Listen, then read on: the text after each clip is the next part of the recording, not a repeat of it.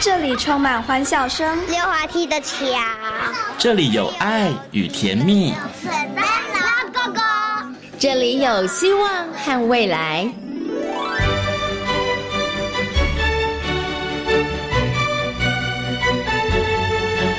遇见幸福幼儿园，遇见幸福幼儿遇见幸福幼儿遇见幸福幼儿园。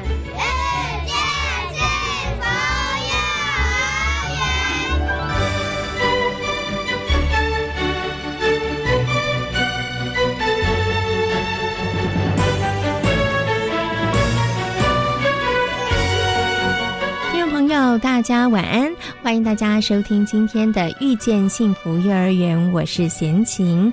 在今天节目的一开始呢，先来跟所有的听众朋友们说一声新春愉快。今天呢是大年初三，也祝福大家在猪年里头诸事大吉、平安顺利哦。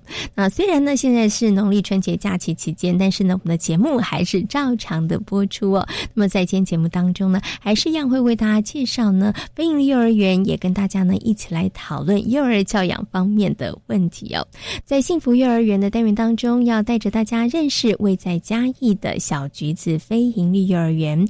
那小橘子非营利幼儿园呢，以推动融合教育为主。那伊甸基金会早疗的学生们呢，也会进入园内跟一般的生来进行融合教育。除了融合教育之外呢，近几年小橘子非营利幼儿园也将代间教育列为课程的重点之一。那如何结合社区的资源，营造老幼共学的氛围。在今天的单元当中，小橘子非营利幼儿园的林奇兰园长将跟大家呢来进行精彩的分享。那么在节目的后半段呢，我们要跟大家来谈谈到底什么是融合教育。那融合教育在执行的过程当中会遭遇到哪些困难呢？那么在今天节目当中，为大家邀请到了中台科技大学儿童教育暨事业经营系的助理教授苏慧金老师来到节目当中。跟所有的听众朋友朋友来进行分享。节目的最后一个单元学习 online，来跟大家分享的是文心非盈利幼儿园的光影教案。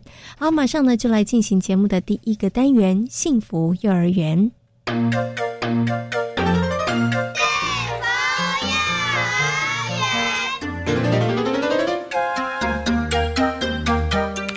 由伊甸基金会承办的小橘子非营利幼儿园，在二零一五年八月成立，目前总共有大中小混龄学生九十名，位在嘉义的侨平国小内。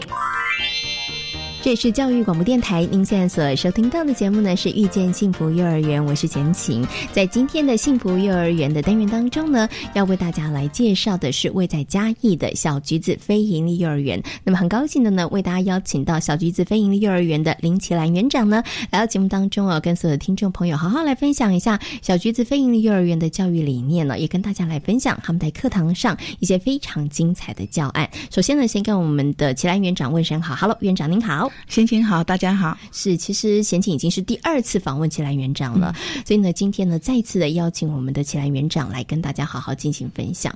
那小橘子非营利幼儿园呢，它其实是由财团法人伊甸社会福利基金会来承办的哈。对，所以当时我还记得我访问园长的时候，其实有提到了，呃，伊甸基金会来承办这个非营利幼儿园，其实有一个很重要的一个想法，就是他们想要推动融合教育。对，没错，对不对？所以在过去这几年里头，小橘子非营利幼儿园在这个部分上也还是一样着力甚深啦。嗯嗯，对对，所以我想，我们就先从这样子的一个融合教育来谈起好了哈。我我想先请问一下这个呃齐兰园长，就是呃我们当时是想要推这个融合教育嘛？那那目前推动的状况如何呢？啊，目前我们就是跟我们伊甸基金会嘉义市的早疗早疗中心单位，我们。有，就是说，大概会每每个月大概两次的时间，会有跟园内的园内的小朋友跟一天社会基金那个早疗的孩子是去做一次的去做一一次上午的课程的融合。哦，对，那我们是以小客人。来，我们小橘子一起玩的概念，一起去进行这个融合的活动。是是是，所以他其实并不会特意的去强调说，哦，这是来自于早疗呃机构的小朋友，不会不会。不会，我们就把他当成一个小客人。那这小客人他要来跟我们一起玩，是，然后我们就会想想一些好玩的游戏，或是说，哎，甚至就是说做一些那个那个分组，好，譬如说我第一次，我们第一次就是跟。跟这一群小朋友，然后我们就做了一个互相的一个介绍认识，然后做一个很不不不记名的一个一个一个那个分组的方式。是那第一次的分组就是以后后面的那个我们课程分组的一个模式。哦，OK OK，所以其实没有特别的标明，也不会特别的去做一些特殊的安排。对其实就好像呃孩子们来到这个课程当中，然后很自然的该怎么分，你想怎么分就怎么分，对对对对不对？然后我们没有让他每一次都不一样，是因为特殊的小孩子他的那个适应能力比较没有那么的好，是记忆力也没那么的好。嗯他可能今天跟了你，明天又换了另外一个人，是他可能会有一些嗯不是那么快都能够融入这个状况，嗯所以我们就让他第一次就是跟了这这啊，比如说三个三个小区这些孩子跟三个早疗的孩子在一起，嗯哼。第一次他是他们六个人，再来就是他们六个，是。增加他们彼此的熟悉度，是。熟悉了以后才能产生信任感。是，对，嗯我们，OK 是用这种方式去进行我们的课程。OK，好，所以这个也是一个小小的技巧啦。对对对对对对。好，OK，好。那刚刚其实啊，园长有提到的这个呢，应该是小橘子非营利幼儿园，然后跟伊甸的早疗的呃机构，然后做一个合作的这个部分，对。就是早疗机构的孩子他们会定期的，然后到这个融入呃课程呃就是班上的这个课程当中。对。但是我想请问一下园长，就是除了这个部分之外，在园内我们是不是还有推动其他的在这个融合教育的部分上面？因为我知道，呃，以非营利幼儿园来讲，会招收这个比较弱势的孩子为优先嘛，哈。对这弱势包括了经济弱势，它也包括了可能身心发展可能比较迟缓的一些孩子。对所以是不是在小橘子非营利幼儿园这个部分上面，除了我们刚刚提到的跟伊甸的早疗机构合作这个之外，园内其实我们自己是不是也在这个融合教育上面，其实我们也做了一些这个呃规划，或者是做一些课程上面的设计？嗯、因为我们我们是以弱势家庭为为优先招收嘛，所以我们发在第一年的时候，我们就发现到我们弱势家庭的孩子占了我们园内大概四分之一。嗯那这样子的孩子，在他的那个家庭背景的支持不够的状况之下，你要发展怎么样的一个主题课程困难？哦对对，所以我们而且每个孩子的状况不一样，所以我们就是我们当下就是有跟教授跟我们的老师做一个开会讨论。嗯我们后来以孩子的学习区为主，是。为什么要以学习区为主？因为我们孩子来我们学校这么长的一段一段的时间，嗯他没有办法，这些比较弱势的小孩，他没有办法跟着老师很专注的上完一堂课，是。所以我们就以我们在主题课程除了以讨论发表为主以外，嗯增加孩子的新经验，我们给他每天大概有一个半小时的时间，嗯哼让他学在学习区里面去做探索，探索。对，这是他个人的时间，嗯他可以自己探索。他可以选择跟朋友一起互动，是对我们是期待是用这样子的一个模式，增加孩子的一个自信心。嗯因为我今天一个人探索，我就不需要去跟人家比较。哦，哦，我可以自己玩，很高兴，对对不对？而且这个进度没有人会逼我，也不会有人催促我。对不我今天不会玩的哦。嗯孩子他是不是要求救？是那孩子，我们我们老师，哦那我们老师不是说哦，孩子就去玩，老师就没事，不是哦。我们老师要在旁边做一些记录，记录，甚至就是发现到说，诶，这个孩子他可能需要帮助了，是，他要适时的去做介入，嗯哼，适时的要退出来。嗯为什么要退出来？让孩子最后他能有那一份成就感，是，而不是说操作到不会，哎，都是老师在教我，不是。嗯，对，是这个就是老师最困难的地方。嗯那在学习区里面，除了说自自我的探索以外，他今天有遇到我，像我们班，我们有一些孩子，他是他的那个发展迟缓，他是不会跟人家一起互动。是那这时候怎么办？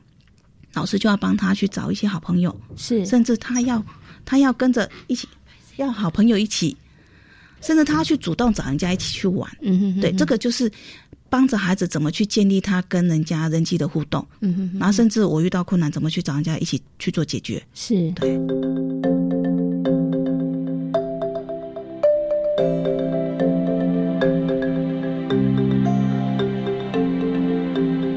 那其实除了这个之外呢，呃，小橘子非营利幼儿园呢还发展出了另外一个其实也是很棒的一个特色，就是在代间教育的部分，对不对？对对。就是跟长辈啊、爷爷奶奶呀、外公外婆啊，对。哈，这个相处的部分呢，我想这个部分呢也要请我们的园长特别来谈一下，为什么也会想要在这个部分上来着力发展？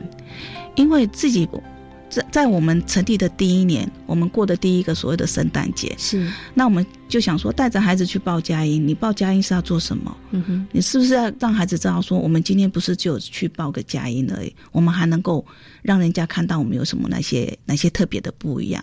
所以我们就跟着老师一起去附近找了好多的单位。后来发现到，诶，就在我们附近不多远，就有一间所谓的日照中心，是叫奇乐园。嗯那日照中心里面有一些老人，那他那些老人，他们都是就跟我们一样，他们就是背着书包上学去。是，对，只是他们去日照中心，是，小朋友他们来幼儿园。那我们就跟孩子做分享，诶，那我们要不要去跟另外一个幼稚园？那应该是叫老人大人级的对幼稚园对对对，去跟他们玩，再去跟他们报佳音，孩子很开心。那刚当刚当当下，我们本来不觉得说可能成型，因为我们没有娃娃车。嗯哼，就在伤脑筋的时候，骑得远的人说：“诶，我们可以来带你们啊，哦，交通工具解决了。”是那就这样子展开了我们一场老人跟小孩的之旅。嗯那当下的互动，没我觉得没那么热络，因为毕竟都陌生，是，对孩子也不熟悉怎么是嗯。老人家，嗯，好像怪怪的，对。有一些小孩真的会有点怕。怕老人，对。然后他不知道怎么跟老人相处，然后后来是完了以后，阿妈他们很开心。我们得到的回馈就是老人家都很开心，说看到孩子很开心，而且觉得就是小孩子虽然很吵，可他们觉得很很热闹，所以阿妈她又回送了我们一些他们亲手种的草莓嗯哼，跟左手香。那也因为这样子，我们觉得是不是可以跟定期的来跟老人家一起做一些互动跟游戏？是，对，也是让但刚开始只是很纯粹的是想说，那就阿妈、阿公、阿妈很开心，陪伴他们啦，对嘛？嗯陪伴嘛，每个月的一次陪伴，是，，对我觉得我们做得到。那他们也愿意出车来带我们，嗯所以就这样子开始了。一零六年每个月都去，是，那每个月都去。第一次、第二次玩了以后，就觉得，哎，我们还能玩什么？嗯。好、我们玩，我们跟着我们的主题玩所谓的童玩，嗯，阿公阿妈就很开心哦。是，嘿，过来乡呢，啊。来，过来乡，我打陀螺给你看。阿公阿妈可以展现自己的能力，发现到他们展现他们自己的能力，而且开心啊，嗯。本来是那种中风过的阿公，他为了要来参加我们的运动会，他没有拐杖哦，他就是坚持他要跟我们一起玩，嗯玩一些趣味竞赛。是，我们都很担心他跌倒，可是他玩的非常的认真。那那个院方也跟我们回应说，阿公的进步非常的多。嗯，那让我们就想到的，对呀、我们今天除了取取娱乐这些长辈以外，我们是不是可以跟着他们不同的需求的长辈，让他们去再把他们年轻的那一个能力再把它展现出来？是，所以今年我们又跟了另外一个长清远，有一个九十七岁的阿公，嗯哼，九十七岁，是，然后请他来拉二胡。啊。到园内拉二胡给我们小朋友，这个是我们区长他的他的发想。嗯，他说我们一店自己都有在做所谓的居家服务，是，这些居家服务的老人都就一个人在家，嗯，他们很寂寞，对，非常的寂寞。嗯，那我们何不如果说我们能够解决交通上的问题的话，也把居家的老人也带出来。嗯，所以我们现在变成有两个区块，一个就是跟日照中心的老人家，是另外一个就是跟居家的。老人，我们试着把孤独独居在家的老人把他们带出来，带出来，对，这很重要。啊，他也是我们伊甸基金会服务的个案。是，那带出来，他就觉得很开心，嗯对，他还来跟我们讲孝道，是。拿着 二胡嘛，拿着二胡啦，拉二胡给我们听，然后来跟我们讲孝道。是。那你就可以看到阿公整个眼神、语调都不一样。是，对嗯，哎呀。OK，所以就是我们第我们从第一年开始，对，不那今年我们就就是从那个居家服务这一块嗯去拓展，就是把独居的老人再把他带出来。是对，这是我们代建服务目前做的。嗯对，OK。开始呢，会有这个代建服务的构想，它其实真的是因缘际际会，真的是因对缘际。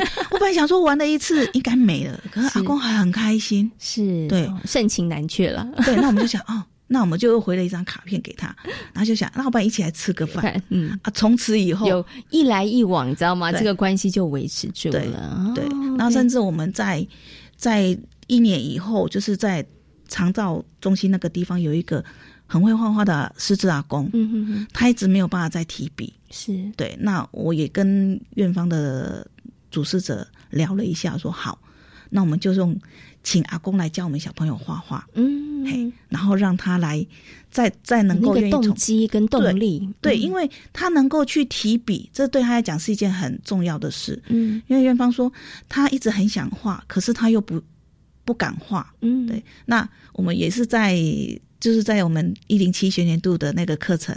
树，那我们那个借由这个课程，就说阿公啊，拜托你来教我们小朋友画画，是。都要帮我们画一棵大树，嗯嗯嗯，真的是很大的一棵树哦，大概半层楼高，嗯，嘿，那那个他们说他们不不敢不敢跟我们保证阿公会画，因为阿公就是再也都不动笔，嗯嗯可是，在孩子在一旁的状态之下，是阿公画的好开心，本来我们在旁边想要补，他说嗯丢。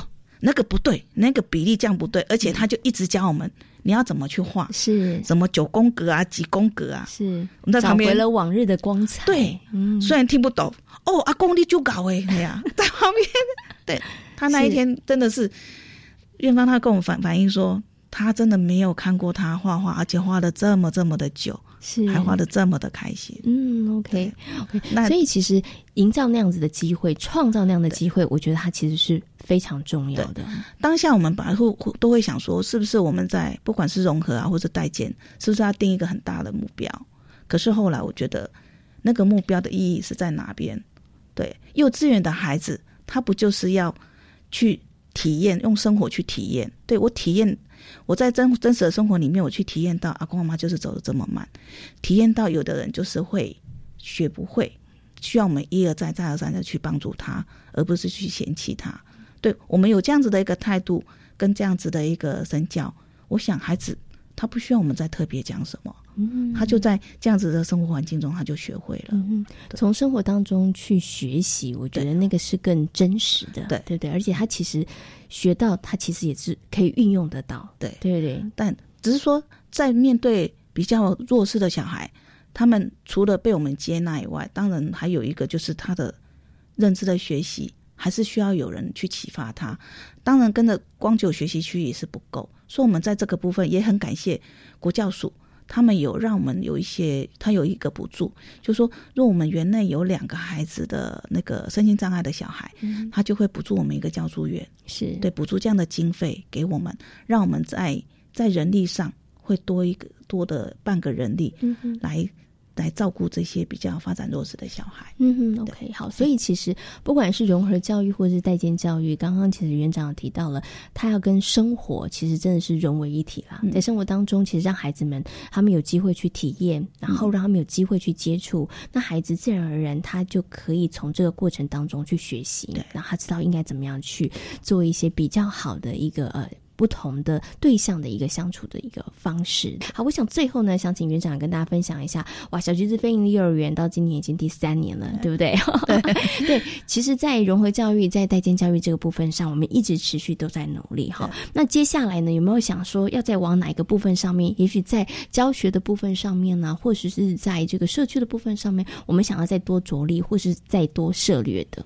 嗯，像我们最近就积极的在跟我们。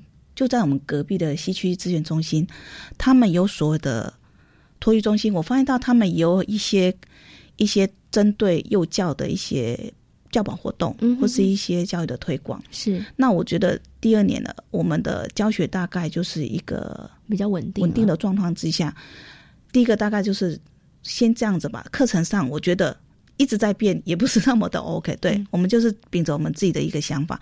那在接下来，我们是希望说，我们小橘子还能够帮，能够真的融入到社区，能出之前都是社区帮我们，是。那像我们还能够帮社区哪些事情？嗯嗯回馈社区。对对，所以说像我们现在就会跟着那个社区的一些活动去协助他们去推广。像我们上个哎十一月，我们有协助协助我们西区资源中心，我们就是做的一个。亲子讲座，嗯，那也很感谢他们把这样子的一个讲座分享给我们的小橘子的家长，是，所以我们不是只有我们一个人办亲子讲座，等于说两个单位。是。我们的家长，他可以享受到两个单位的资源，嗯对，是，所以接下来其实希望可以在这个社区的互动上面，对，希望说能够真的就是跟着社区，然后能够能够把这样子的一个比较正常化教学的一个观念。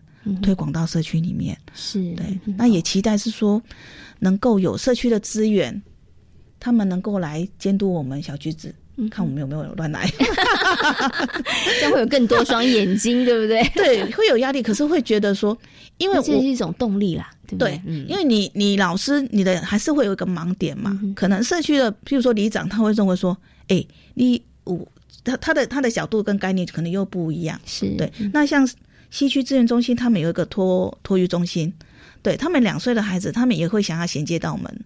三岁的教育里面来，对，那他就会跟着，就是我们的课程怎么去去带，然后我们除了除了那个。综合教育，弟弟妹妹也是另外一块呀，是对啊，哎呀，大手牵小手，怎么样衔接上来？是对，OK，好，所以其实接下来可以努力的方向目标其实是非常非常多了。好，那那在社区的部分上面是其实是很想要去着力的一个部分哈。我觉得刚刚园长有提到了，在跟社区的呃互动当中呢，其实除了可以想想要回馈之外，然后增加跟社区的连接之外，我觉得有一点也很重要，就是把正常化的教学，把这个呃融合。教育代间教育其实可以透过很多的活动，让大家其实不止在小橘子幼儿园当中进行。其实如果可以的话，可不可以在每一个家庭，甚至在社区里头，我们也来实施融合教育跟代间教育，它会是更好的。对，好，今天呢也非常谢谢呢小橘子飞营幼儿园的林奇兰园长跟大家所做这么精彩的分享，也非常感谢您，谢谢，谢谢，谢谢千金。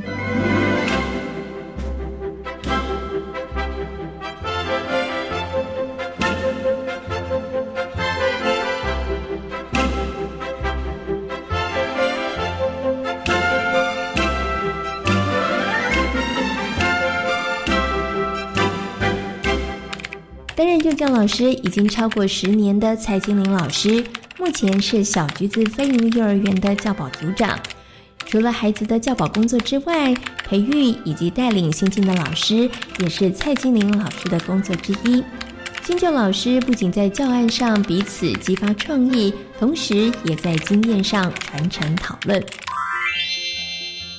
其实刚开始是，其实是也不是很了解幼教老师在大概在做什么工作。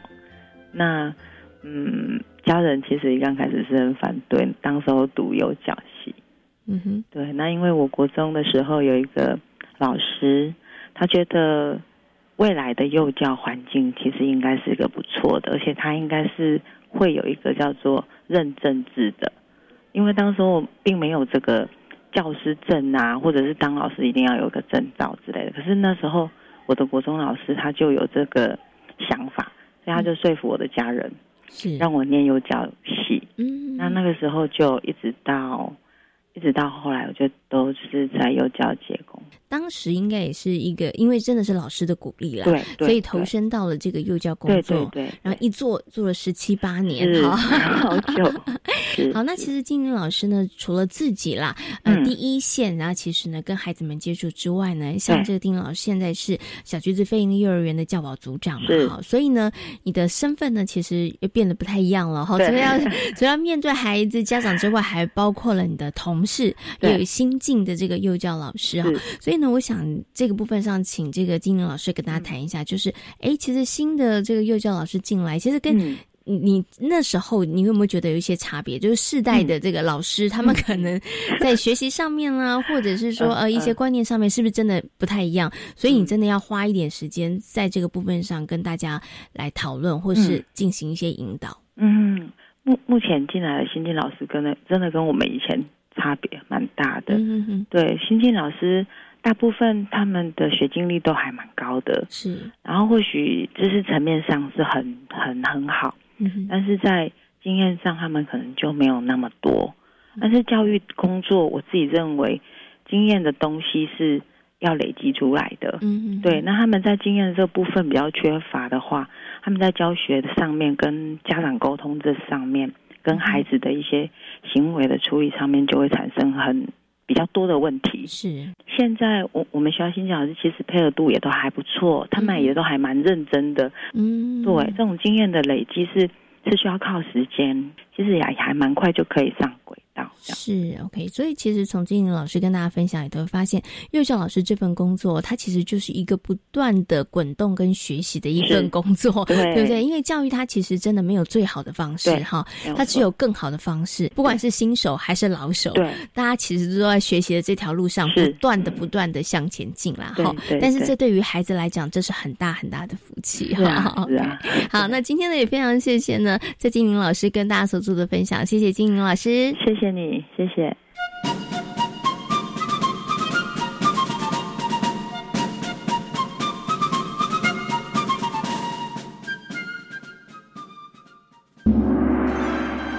我是方如姐姐，我在小童话星球。我是博彦哥哥，我在酷成语星球。我是小猪姐姐，我在宇宙童话屋。祝福大家猪年诸事大吉。每周一至周三九点半，小小宇宙探险号准时出发。大朋友、小朋友，我们不见不散哦！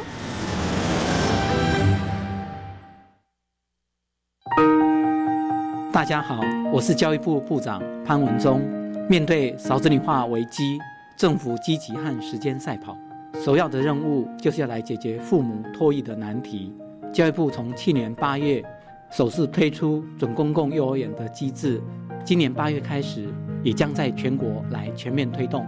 透过符合条件的私立幼儿园加入，保障第一线教师跟教保人员的薪资，希望能够吸引优秀的教保人员，加速提升全国优质平价的教保服务。小孩如果读准公共幼儿园，家长每个月的缴费不超过四千五百元。如果有第三名以上的子女，还可以再少一千元，低收、中低收入户的子女是免费。而政府的这一切努力，都是希望年轻人能够勇敢结婚，愿意生小孩。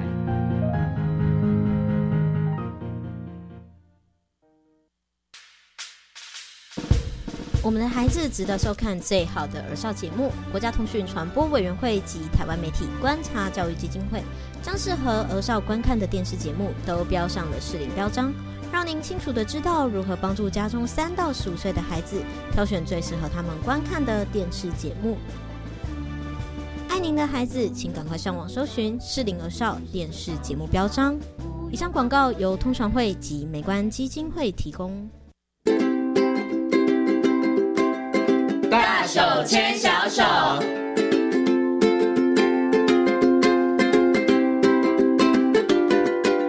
这是教育广播电台，您现在所收听到的节目呢是遇见幸福幼儿园，我是贤琴。接下来呢，在我们节目当中要进行的单元是大手牵小手的单元。今天呢，要跟所有听众朋友好好来认识一下什么是融合教育哦。那之前呢，在我们节目当中也为大家介绍了很多的非营利幼儿园。那么有一些非营利幼儿园呢，它其实就以融合教育为主。那到底什么是融合教育呢？可能很多的听众朋友还是非常的陌生，不是太熟悉哦。所以呢，在今天节目当中很。很高兴的为大家邀请到中台科技大学儿童教育暨事业经营系的助理教授苏慧金老师来到节目当中哦，跟所有听众朋友好好来谈谈到底什么是融合教育。首先呢，先跟我们的苏老师问声好，Hello，老师您好，你好，各位听众大家好，请问一下老师，到底什么是融合教育？看字面的意思，大家都知道，就把它融合在一起。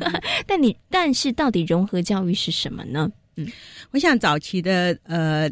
融合教育来自于特殊教育，因为早期会认为说有身心障碍的孩子呢，应该就是跟普通孩子隔离，是好，所以以前的特殊教育是隔离的。可是呢，在整个包括我们呃被美呃美国的这个 IDEA 哈，就是那个身心障碍者教育促进法案的一个很多的法案定定以后呢，然后就会。开始去让大家知道，说其实孩子有他学习的权利，是像儿童的基本权利。所以呢，应该每一个孩子应该能够在呃自然的情境之下，比如说包括幼儿园、家庭啊，还有社区啊，哈，或者是未来的学校这个地方，然后在自然情境之下，我们能够提供服务，然后让他能够参与呃一般孩子。是学习，或者是呃，包括他的游戏啊，各方面的活动这样子。是，所以所以就是一个融合的概念，而不是把它孤立起来。嗯，OK。所以可能很多人的呃，这个传统的印象里头会觉得说，哎，因为那些孩子他们有特殊的呃发展或特殊的需求，好，好像为他们好，就是把他们呢特别可能设计呃，或者是安置在一个场所跟机构。但是融合教育里头，他强调一下刚刚苏老师讲的，就是其实。呃，特殊生这些呃身心障碍的孩子，特别的孩子，他们其实应该跟一般的孩子们，他们应该在同样的一个环境当中来学习跟成长。对，因为他有基本的受教权。嗯，哎，然后我们也希望说，在自然的情境之下呢，呃，因为孩子有。在情境下的学习效果是最好的。当你把他隔离的时候，他就失去了很多自然的状况、正常的状况，然后他也没有办法跟同才学习。是对，所以呃也会影响到他的学习成效。只是说呢，呃，往往有很多的家长也好，或老师也好，因为。在没有支持的系统，或没有支持的服务之下，可能他觉得会有困难，嗯，他会有困难，所以也会影响到他融合的效果。像比如说早期很多人说，哎，融合啊，就是把孩子放在教室里面啊，是。可是事实上，老师不知道怎么去对待他，或者是一般的孩子不知道怎么去跟他互动，是，所以就会造成人家会觉得说，我只是把孩子放在一个教室，可是基本上孩子是。没有被没有没有提供任何的引导或学习，是，所以这是也是一般一般人在对融合教育有一些呃一些诟病的地方。那因为呃幼儿园老师也好，他们没有得到支持的时候，其实有些时候也是很孤立无援，是。因为他可能因为身心障碍的孩子的很多的障碍别很多类，那你不能期待说幼儿园老师马上就能够。那么快去去知道他的状况，要怎么样提供个别化的一个一些教学，还或策略这样子。所以其实这是呃融合的精神非常的好。可是配套措施，其实这是我们。要努力的地方。嗯，OK，好，所以刚刚呢，苏老师有跟大家谈到这个融合教育的精神，哈，那其实它非常的好，但是在执行的层面上面，它其实有很多的方方面面需要去做一些考量的，哈。那我想请问一下苏老师，就是以台湾目前来讲啦，我们在这个融合教育上面的推广情况如何？是普及吗？还是其实我们还有一大段可以努力的空间？其实我们也很值得骄傲，这这几几十年的一个。特教跟幼教哈融合的一个努力之下，其实我们现在的融合比例是增加很多，是啊，增加很多。那一般来讲，就是身心障碍的孩子，一般呃有，就我最近的一个呃看到的，我们教育部的统计资料来讲的话，差不多有。呃，二三十 percent 的孩子，他是融合在一般的教室里面。然后另外呢，有一些包括在家教育，我我讲的是学前哈，学龄前。然后有一些是就是有巡回辅导老师去协助。那他包括他在家里，他可能没有上学，可是有巡回辅导，他定期。会去帮助他们，这是一个。那另外一种就是分散的资源教室，好，就是说，哎，孩子可能他需要呃某些地方特别需要协助的时候，他到资源教室去，嗯啊，然后平常他是在普通的班级。是那真的比较多，就是我们说的比较。重度的身心障碍的孩子，他很可能就是会比较在学龄学前的一个特殊教育班，嗯，好，他就会比较在那边，然后得到比较多呃特教的一个专业的一个协助，这样子，所以大概是这样子。那因为呃在推融合教育嘛，所以就会尽量以目前来讲，我们比较偏。就是一些发展迟缓或者是轻度、轻中度的孩子，他比较容易融合到这个幼儿园里面或普通的教室里面。是那对于比较重度的，其实这个是我们也是在努力的方向，因为在国外很多重度的孩子，他还是可以融合在这个学前的融合教育里面。那所以这就是我刚刚讲的，其实呃。融合不是把孩子丢在一个教室、一个空间，而是要相对的很多的资源配套进去。那目前我们台湾有个学府会，他鉴定过的孩子，其实呢，他会有定期的提供，像比如说，那么 IEP 啊，就是个别化的一个服务教育，然后有辅导辅导巡回教师会进去，然后会跟。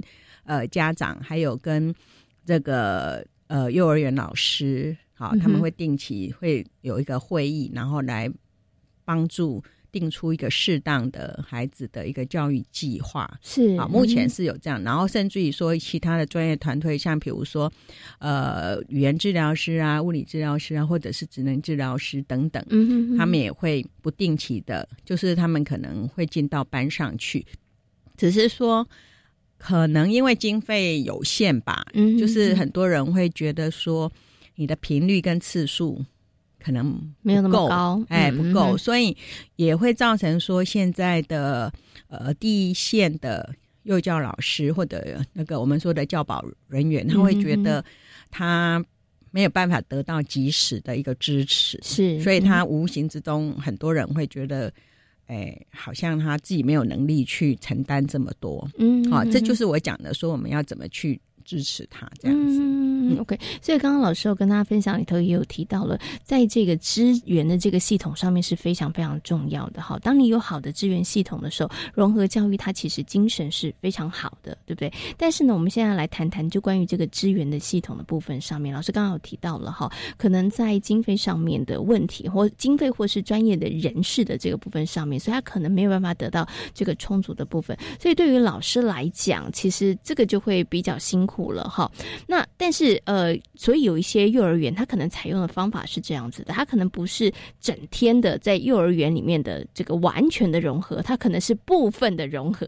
对，那请问一下老师，就是如果在这个就完全的融合跟部分的融合来讲，他们其实这个效果上面会不会还是有一点不太一样的？呃，你刚刚讲的部分的融合，应该是指说，因为有些孩子，比如说他在一些所谓的特教，就那个就是机构的孩子，没错，哎，那机构的孩子，他他可能有一些基本的，我们说的呃自理能力或各方面还没有很 ready 的情况之下，那可能家长会先把他放在这个机构的特特特教班，让他去学习，是，然后慢慢慢慢才融合到。呃，一般的普通的幼儿园是大概是有这样的转衔，嗯那所以我们才会讲说部分。他所谓部分，可能是说，哎，他可能一个礼拜进来，哎，一两堂课，一个早上，一个下午，或者是有些时段进来，然后慢慢慢慢，希望最后是能够到正常，就是一般的幼儿园这样子。这是你讲的。可是如果说我们我们现在在讲的是。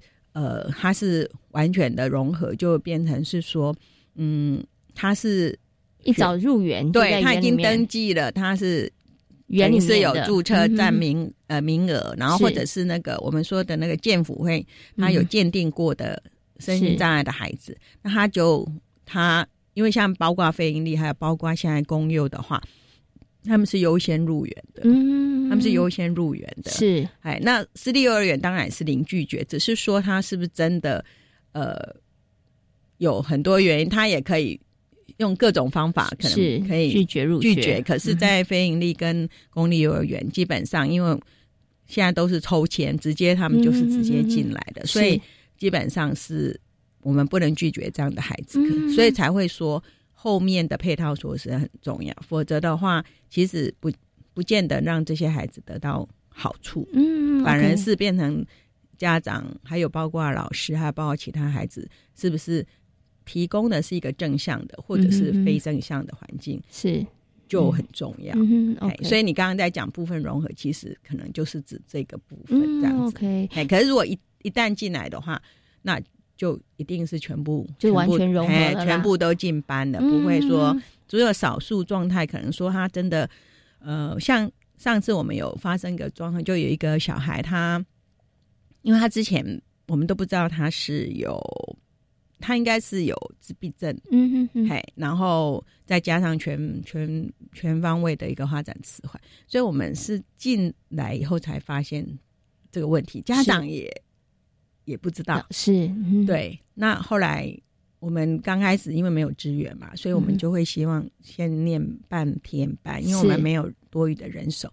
那家长也很配合，所以我们就帮助他。哎，后来就念念完了我们的那个一那个一年的时间。哈，对啊，所以后来他是转到。特教班去。对对，因为他的状况应该就是比较我说的比较是中重度的一个情况这样子。对，那而且其实后来的一个很大的原因是因为他越来越大，然后是阿妈带来。嗯那阿妈她很担心他骑摩托车，他的情绪状况出来的时候，他是不是掉下去？是。所以后来他们我们很尊重他，想他是到他的。比较临近家里，他不用去摩托车去接送，哦，所以这是一个安全考量，这样子，对，那对啊，所以所以在我们这边的话，我们很感谢，就是政府现在，嗯，我们有巡回老师进固定进来，然后有一些语文治疗师，还有呃，还有职能治疗师有进来协助我们现在目前的学校的呃的小朋友，是特殊需要孩子。那目前我们每一个班。几乎有四个经过鉴定过的孩子，是，哎，也很谢谢，就是，呃，教育署他也提供很快的，现在我我们经过我们很多次的建议，啊，他们也从善如流，所以我们现在有每一个班几乎有两个教学，嗯呃，教助员是。来协助老师，是，好，所以这个其实这是配套是好的，嗯，哎，那只是说不是只是人数而已，是。接下来，我们希望对教助员的一个专业的能力的培养，他才能够真正去帮助代班的老师。是，所以呃，最近我们也开始呃实施一个，可能待会我们要访问到就是作息本位东西，那有本身也是一个推广的种子教师，所以呢，我们就固定开始去跟这些老师还有教助员，我们就开始有一个一个定期的会议跟督导，然后帮助他们怎么样把。作息本位的东西融到幼儿园里面去，然后这样子的话，我们去关去做一些研究，来希望说有些成效出来，然后供其他的学校做一个参考。嗯，因为毕竟呃，我们要引进国外的东西的时候，我们也希望能够本土化，把我们自己的文化还有我们自己的一些环境是去做一个。统合跟调整这样子，嘿，这是我们呃就是在努力的一个方向。这样，可是呃很重要的是，我觉得嗯，我们蛮高兴的，就看到的到目前为止看到的成像都是蛮正向的。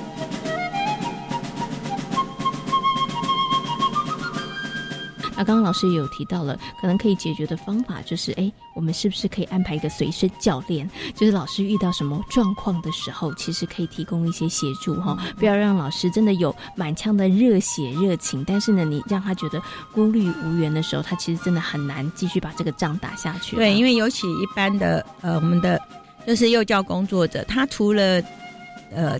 特殊需要孩子，他有一般的孩子必须要去面对啊。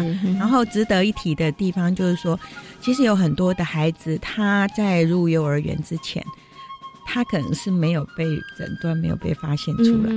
所以，像比如说以我们学校来讲，你很多孩子刚开始，比如说哎是有鉴定过的，可能一个两个，可是后来会发现，哎还有隐藏版的，是可能又会多一两个出来。哇，那你你可以想象。对老师的压力是多大？是，对不对？然后，当然，我我们后来都协助，呃，协助家长去把这个做鉴定，然后我们开始拟定一些方案。像比如说，我们这次有一个家长也是他，他儿子刚来念我们学校，嗯哼，因为妈妈都是妈妈带，那妈妈也没有比较，是，所以后来来学校，我们老师也很用心，就发现说，哎，他孩子真的是会有一些落后，然后。跟家长沟通，然后开始去做呃一些鉴定，是。然后现在家长非常的感谢我们，像我们这一期的原刊，他就跟我们讲说，呃，很谢谢我们学校，然后让他觉得当孩子念书才发现问题的时候，他不会那么孤立无援。哦，是。嘿，然后他就配合我们，然后所以孩子他现在就参与我们的很多的作息，很快乐。然后家长就。很开心，哎，然后另外一个就是说，在融合教育里面，像另外有举一个例子，就是，嗯，有一个教教助员就跟我讲，他说，哎，有一个孩子他的构音有问题，嗯哼，所以他构音有问题的时候呢，一直在一些帮助他做一些卷舌音，然后一些那个发音的问题，是，然后成效都不是，好像不是那么好。那可是呢，后来有一天，后来妈妈，因为他们是等于是呃。妈妈是在大陆那边，所以后来他们就短期回去那边省亲。是，就后来发现啊，孩子的这个音完全没有问题，而且卷的非常非常好。所以，所以其实这也是告诉各位说，有些时候你要给孩子，他可能在这边完全没有那个环境，是，可是到另外一个地方是一个充满这样的环境的时候，孩子在短短的时间，他这个能力就进步非常多。所以，所以不是一堂一堂的这种上课，而是你要创造一个。一个他这样的学习环境，对孩子的帮助就非常大哦。OK，是很有趣的一件事情。所以老师刚刚前面有讲，支援系统很重要，就是以刚刚这个呃呃幼儿园当中妈妈的例子，对我我觉得可以感受到那个妈妈一定是觉得说，哇，如果是孩子在家里，我发现孩子有这样的问题，我也真的不知道找什么样的机构，我也不知道可以提供孩子什么样的协助。但是还好来到了幼儿园，然后有老师有园长，然后大家可以给我一些意见，然后大家一起来。来帮助这个孩子，所以他不会觉得孤立无援。那同样的，学校的老师也是如此。对，老师他其实也是需要协助，没有一个老师是神力女超人呐。对，孩子所有的问题都能解决，所以老师他也需要一些协助。而这个协助呢，可能来自园方，也可能来自于政府机构，甚至也可能来自于特教的机构。哈，对，这个真的需要多方大家来协助的。那老师呢，最后也有提到，刚刚也提到，就是哎，我们以前对于这个特殊生的想法，都是一堂一堂课教，他这个动作慢了，所以我们要另辟课程，好好的训练一下，然后让他这个动作可能。做十遍、二十遍、一百遍，我们觉得他可能就会了。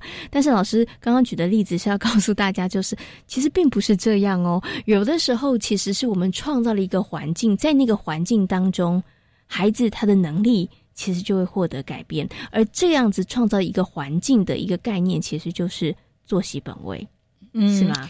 哎，其实这里面可能很简单的作息有两种，一个是家庭的作息，一个是幼儿园里面的作息。那举个例子来讲，比如说你今天要训练孩子的一个小肌肉的发展，那在家里头，其实孩子怎么去训练呢？不是只是一直说哦，让他重复一直。一直呃夹东西啊，或者一直是呃很机械性的一些做一些动作，就像我们现在在讲有一些物理治疗，就你做很多东西做一百遍很无聊，可是你今天如果是比如说玩电动玩具或者这个东西是有意义的，他做一百遍他都不会觉得是累。那所以作息本位，如果一个我我把把它弄得比较简单一点来说的话，就像比如说，哎，今天孩子可能要练习讲话，嗯，那今天我们可能就融入到作息里面，让。让呃爸爸妈妈或者他周围的成人就开始去呃正常的讲话，对，然后比如说提醒他说：“ 哎，你要吃饭了吗？啊，你要做什么东西？”是，所以孩子每天都在听这些话，嗯哼哼，对不对？而不是只是去做治疗的时候三十分钟或一个小时讲话，那回来那常常在医院也好，或者是在其他的一个单位里面，呃。那个情境是不一样的啊，就像举个例子来讲，我们我们知道我们要学一种语言的话，哈，不要英文。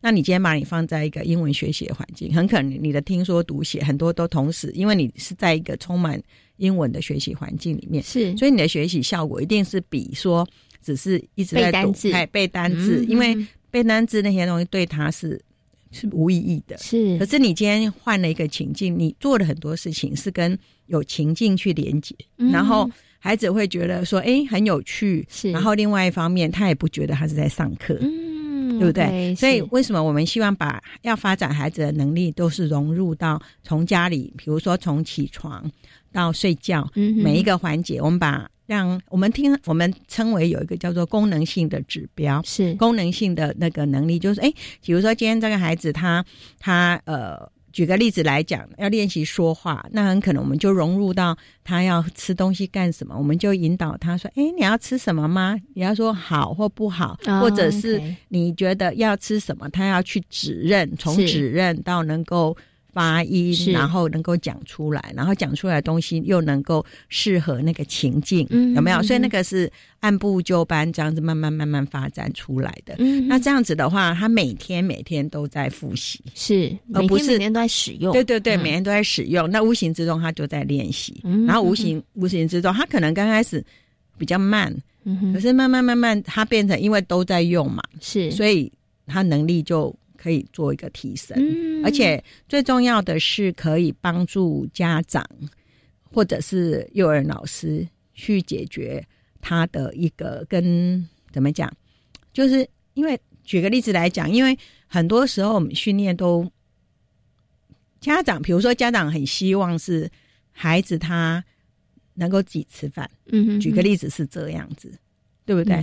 所以，如果我们的很多的学习就是着重在把这个功能性指标，就帮助孩子在家里头能够吃饭是呃能力是提升的，那家长跟孩子之间的冲突是不是会减少？是。那减少以后，哎，有一个很快乐的吃饭的环境，吃饭的情绪以后，然后他就可以再带往再下一个，哦，下一个能力是。可是他不是他知识多好，而是你今天。日常生活都可以过得很好了，那接下来从优势里面，我们再去慢慢去提升孩子的能力。嗯，那这样的话，是不是家长的焦虑度也比较低？然后，而且家长也可以得到喘息。嗯，然后家长也可以觉得说，哎，我我今天每天过日子，跟孩子过得很好，我我我就有能力去去带我的孩子啊，我有能力去帮助我的孩子啊，嗯，而不是说我有孩子有问题，我就。丢到别的地方去，丢到机构里头去解决，或者是到呃医疗单位，或者是一般的我们说的一些教那个特特别的教育班这样子。是，那无形中这就是一个一个增能，帮家长增能。是，然后家长不要忘了，家长是第一个老师，孩子的第一个老师，所以他如果知道。他如果知道怎么去跟孩子相处，跟他沟通，怎么样帮助孩子，那个效果是最好。嗯，OK，好。所以老师刚刚举的这些例子，就是要跟大家来分享。真的，呃，遇到这样的孩子的状况的时候，我们应该怎么样来处理，而不是只是单门单独的一堂课一堂课去训练他，而是应该把所有你希望孩子能够拥有的一些能力或者是技能，其实是融入在生活当中，包含了在幼儿园里头，包含了在家庭里面，对不对？那我们其实今今天呢是稍微跟大家谈到了这个作息本位，那贤妻呢会再继续邀请这个苏慧金老师来跟大家谈谈到这个作息本位怎么样跟幼儿园的课程做一个融合。哈，那今天呢也非常谢谢呢苏慧金老师在空中跟所有的听众朋友做这么精彩的分享，也非常感谢苏老师，谢谢您，谢谢。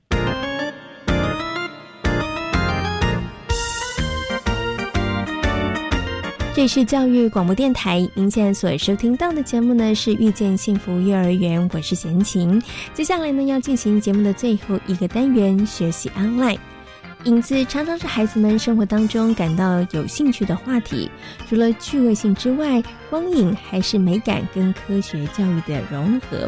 文心飞利幼儿园的胡家珍老师就曾经带领孩子们进行了光影的探索，而一连串的课程让科普学习的小小种子也深埋在孩子们的心中。我们现在呢，就请胡家珍老师来跟大家分享他们这个光影的教案。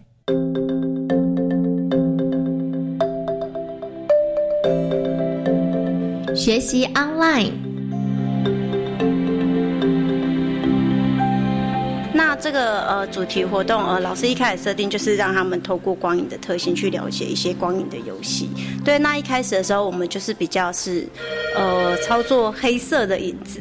对，那黑色影子的时候孩子就很有趣，他就会在外面的时候，然后他们其实就会觉得说影子不会动什么的，就是因为他们没有看到天空中的。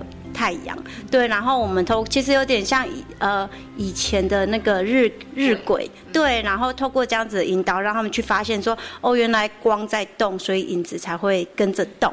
对，然后孩子自己在玩的时候，就会觉得哇啊，我的影子怎么早上跟下午长得不太一样？对，然后其实这样子他们就了解到了，就是影子它其实因为呃光线它会有移动的特点。对，然后之后我们就让他们透过。呃，有一本故事书叫《啪啦啪啦山的妖怪》，对，它其实就是小刺猬跑出来，然后它呃，可是它却变成一个大妖怪，然后然后我们就提供他们手电筒，然后他们就开始自己呃，其实它就是呃有点科学的原理，它就是让孩子自己去用手电筒操作，然后接近。